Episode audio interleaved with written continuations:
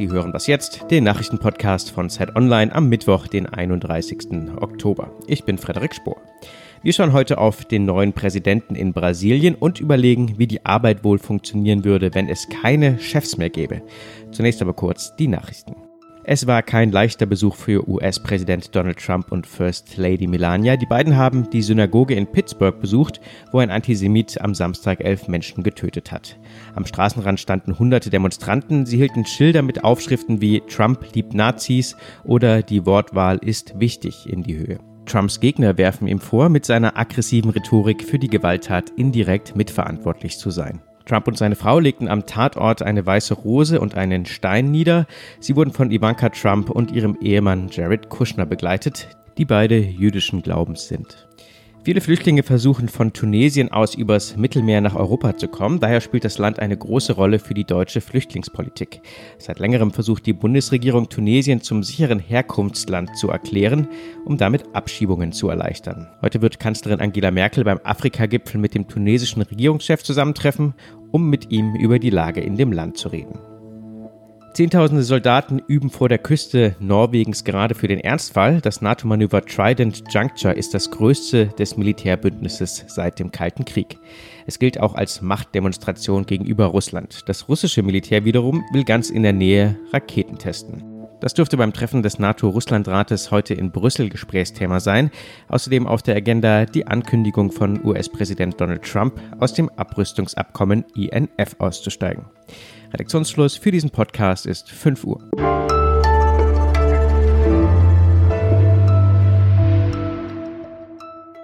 Ich bin Rita Lauter, hallo. Tropen-Trump haben ihn manche genannt. Jair Bolsonaro hetzte gegen Frauen, Menschen mit dunkler Haut und gegen homosexuelle Menschen. Im Wahlkampf kündigte er Säuberungen unter seinen politischen Gegnern an. Und jetzt haben die Brasilianer den Rechtsextremen zum Präsidenten gewählt. Alexandra Endres, Lateinamerika-Expertin bei Zeit Online, ist jetzt am Telefon. Alexandra, zunächst mal, warum ist die Wahl dort so wichtig? Hallo Rita. Die Wahl ist für uns wichtig, weil Brasilien immerhin das größte Land Südamerikas ist und das fünftgrößte der Welt.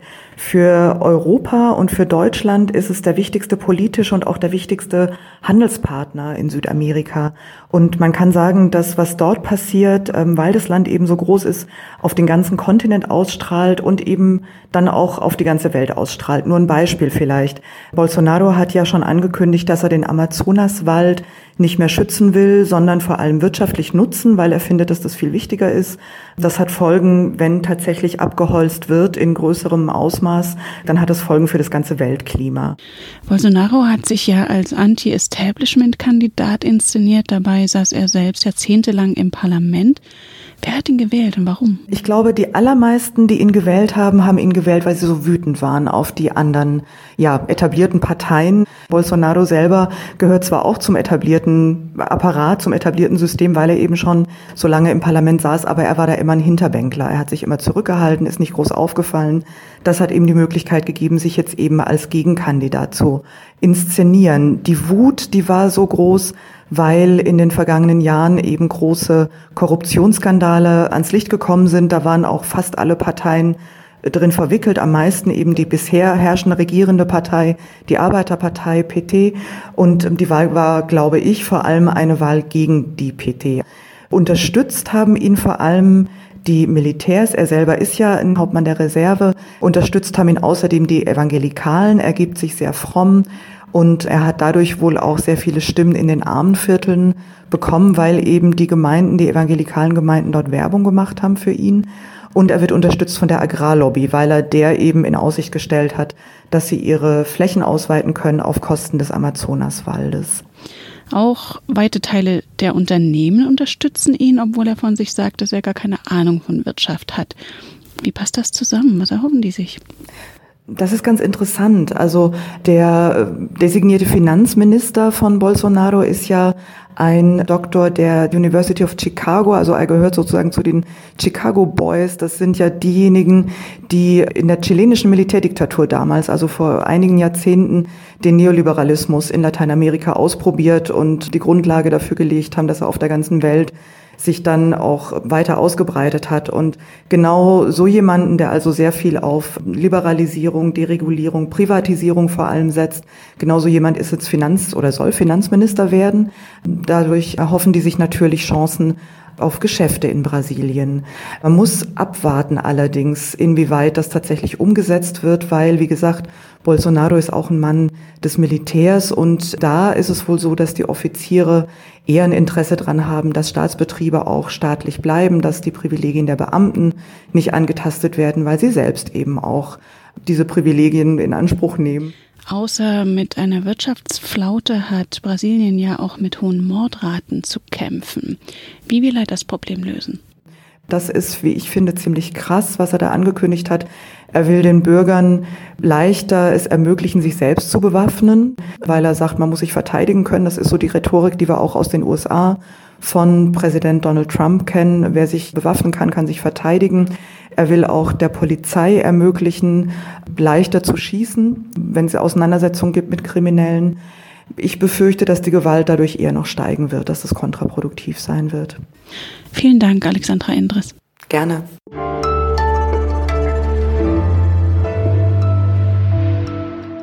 Und sonst so? Wer braucht heutzutage eigentlich noch Bibliotheken? Netflix und E-Reader sorgen dafür, dass man für den Inhalt von Büchern und DVDs gar nicht mehr aus dem Haus muss.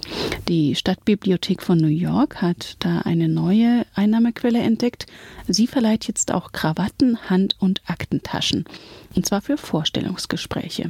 Eine Mitarbeiterin hatte in Vorbereitungskursen von jungen Teilnehmern gehört, dass sie keine geeignete Ausstattung für solche Gespräche hätten. Jetzt bekommen sie in der Bibliothek nicht nur Lese, sondern auch Anzugfutter.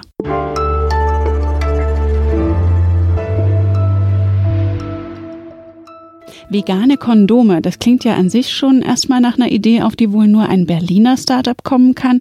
Doch nicht nur die Produkte der Firma Einhorn sind außergewöhnlich, auch ihre Arbeitsstrukturen. Sie hat jetzt ihre Chefs abgeschafft. Klingt erstmal erfrischend, doch wie funktioniert das im Alltag? Dazu hat Lisa Nienhaus aus der Wirtschaftsredaktion der Zeit die Firma befragt. Sie ist jetzt am Telefon. Lisa, wenn da jetzt keiner mehr Chef oder Chefin ist, mit wem hast du da eigentlich gesprochen? Wir haben natürlich uns zuerst an die Gründer gewandt, das sind zwei Gründer, und haben dann aber gedacht, nee, wir können ja nicht nur mit denen reden, weil die sind ja wahrscheinlich immer noch irgendwie die Chefs, auch wenn sie nicht mehr Chefs sein wollen. Und dann haben wir gesagt, wir wollen unbedingt aber auch noch eine ganz normale Mitarbeiterin dabei haben. Und mit den beiden haben wir dann geredet und das war eigentlich perfekt, weil man dann richtig abgleichen konnte, ob es stimmt oder nicht, was erzählt wird vom Ex-Chef. Und was haben die beiden denn berichtet? Wer macht da jetzt die Ansagen und wie lange dauern dann zum Beispiel Entscheidungsprozesse? Also der äh, Gründer und Ex-Chef sozusagen hat irgendwann einfach gesagt, so, wir entscheiden jetzt alle zusammen und dann fielen die erstmal in ein tiefes Loch, weil sie irgendwie gar nicht wussten, wer entscheidet jetzt. Dann haben sie aber über einen längeren Prozess von mehreren Monaten herausgefunden, wie man das jetzt vielleicht hinkriegen kann. Und die Idee ist, dass jeder mal entscheidet in unterschiedlichen Bereichen, je nach Kompetenz und jeder auch mal unangenehme Dinge machen muss, wie zum Beispiel unangenehme Gespräche führen mit Mitarbeitern die vielleicht nicht so gut zum Unternehmen passen. Man kann sich ja vorstellen, dass wenn das jeder mal abwechselnd macht, dass dann Entscheidungsprozesse auch ein bisschen länger dauern. Wie erfolgreich ist denn ein Unternehmen am Markt, wenn alles länger dauert?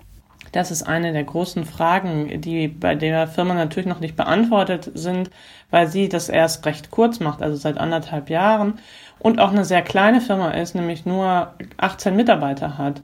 Das heißt, wenn schon dort die Entscheidungsprozesse deutlich länger dauern, was so ist, wird es anderswo noch extremer sein. Andererseits sagt uns die Mitarbeiterin Elisa, dass dann zumindest am Ende alle überzeugt sind. Also man braucht einen längeren Prozess, um alle zu überzeugen. Dafür hat man sie dann alle am Ende im Boot, während an anderen Unternehmen dann die Chefs oft Ansagen machen und die Leute machen mit, obwohl sie es eigentlich total blöd finden. Was haben denn die beiden noch berichtet? Hat sich das Arbeitsklima verbessert? Das weiß ich gar nicht so genau. Ich glaube, es war am Anfang eher schwierig. Das haben sie berichtet, weil sie gar nicht wussten, wie sie miteinander kommunizieren sollten. Und es auch sehr, sehr viele Konflikte gab. Und dann sind sie auf so eine Art der Kommunikation gekommen, die heißt gewaltfreie Kommunikation. Haben sie sich einen Coach von außen geholt. Der unterrichtet sie darin, wie man miteinander spricht, ohne sich sozusagen durch Worte Gewalt anzutun. Um richtige Gewalt geht's natürlich nicht. Und dann machen sie zum Beispiel einmal in der Woche so ein Meeting, wo jeder irgendwie erzählen darf, was ihm nicht passt demjenigen, der sozusagen dafür verantwortlich ist und die müssen quasi gewaltfrei und dass der andere Verständnis dafür hat, darüber sich auseinandersetzen. Und das ist ganz schön kompliziert, aber scheint zumindest bei der Firma erfolgreich zu sein. Ich fände es für mich, glaube ich, ein bisschen zu anstrengend. So eine Session jede Woche, da muss man ganz schön viel Zeit und wahrscheinlich auch Energie und Nervenstärke einplanen. Einhorn, hast du ja gerade gesagt, ist ein Startup mit 18 Mitarbeitern. Wenn jetzt ein größeres Unternehmen das probieren wollen würde, wie müsste das da vorgehen? Ja, also die beiden, mit denen wir gesprochen haben, haben sehr viel Wert darauf gelegt zu sagen, man braucht zuerst diese gewaltfreie Kommunikation, weil dadurch sehr viele Konflikte mehr oder weniger von alleine geregelt werden, ohne dass jemand entscheiden muss. Und das Schwierige ist ja, wenn es keinen Chef gibt, wer dürfte überhaupt entscheiden? Und man will ja dann nicht alles demokratisch abstimmen, sondern man möchte ja irgendwie miteinander entscheiden. Und diese gewaltfreie Kommunikation ist aus deren Sicht sozusagen das wichtigste Mittel. Das läuft dann beispielsweise so ab, dass jemand seinen Vorwurf an den anderen erzählt und der muss den dann wiederholen, so lange, bis der andere sich verstanden fühlt, also auch in vernünftigen Worten. Und erst dann darf er antworten und dann muss auch der andere wieder genau diese Antwort wiederholen. Und wenn die beiden sich sozusagen dadurch verstanden haben, dann ist quasi mehr oder weniger schon die Hälfte des Weges mindestens geschafft. Und das fand ich sehr spannend und das fanden sie für große Unternehmen auch durchaus nachahmenswert. Und das gesamte spannende Gespräch ist in der neuen Zeit nachzulesen, die wegen der Feiertage schon heute erscheint. Vielen Dank, Lisa Nienhaus. Das war Was Jetzt, der Nachrichtenpodcast von Zeit Online. Sie erreichen uns unter wasjetzt.zeit.de und morgen gibt's eine neue Folge.